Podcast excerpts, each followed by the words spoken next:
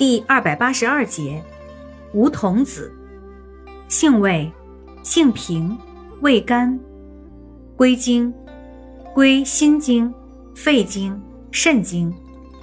功效，行气健脾，消食和中，止血，属消食药。功能与主治，用治脾虚气滞、饮食不消、胃痛腹泻。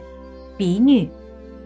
此外，尚可治须发早白、小儿口疮等。用法用量：用量五至十克，煎汤内服，或研末两至三克。